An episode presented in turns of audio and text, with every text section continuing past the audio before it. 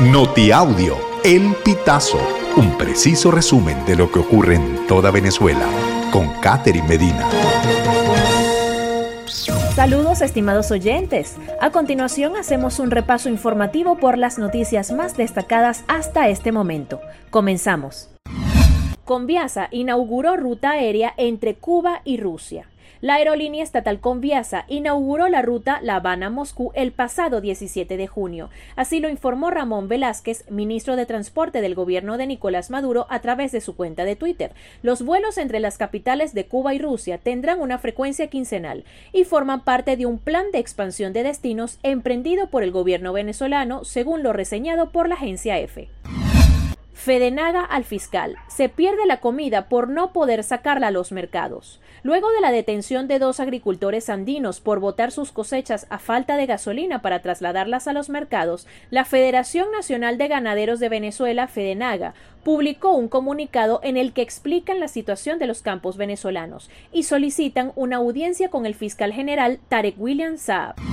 En Mérida, tribunal libera a productor detenido por supuesto boicot al botar zanahorias. El trabajador de un lavadero de zanahorias, Isnet Rodríguez, fue puesto en libertad plena la tarde de este 20 de junio, luego de la audiencia de presentación. El hombre de 48 años fue apresado en Pueblo Llano el 18 de junio. El fiscal de la administración de Nicolás Maduro, Tarek William Saab, informó que fue detenido por violación de la ley de precios justos, específicamente por boicot económico, delito previsto y sancionado en el artículo 53 del marco legal.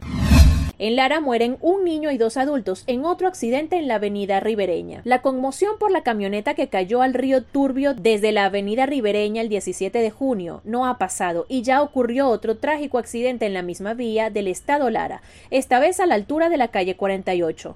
Una camioneta saltó de su carril y cayó sobre un vehículo que venía del lado contrario.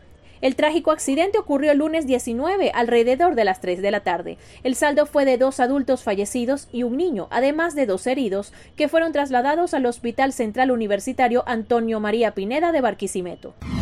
Barcos, drones y aviones buscan submarino que viajaba al Titanic. ¿Qué se sabe? Un buque con capacidad para operar drones bajo el agua y varios aviones de la Guardia Costera estadounidense y de las Fuerzas Armadas canadienses equipados con alta tecnología son parte del operativo que trabaja para encontrar al submarino turístico desaparecido en el Atlántico con cinco personas a bordo que iban a ver los restos del Titanic. Estados Unidos envió un sumergible a la zona del Atlántico, donde se realizan las tareas de búsqueda del submarino Titán de la empresa Ocean Gate Expeditions, la cual organiza expediciones con submarinos en aguas profundas. El sumergible podría encontrarse tanto en la superficie como abajo del océano, a una profundidad de hasta 4.000 metros.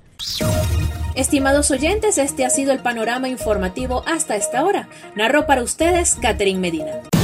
Estas informaciones puedes ampliarlas en nuestra página web, elpitazo.net. También recibimos tus denuncias vía SMS o WhatsApp a través del 0414-230-2934.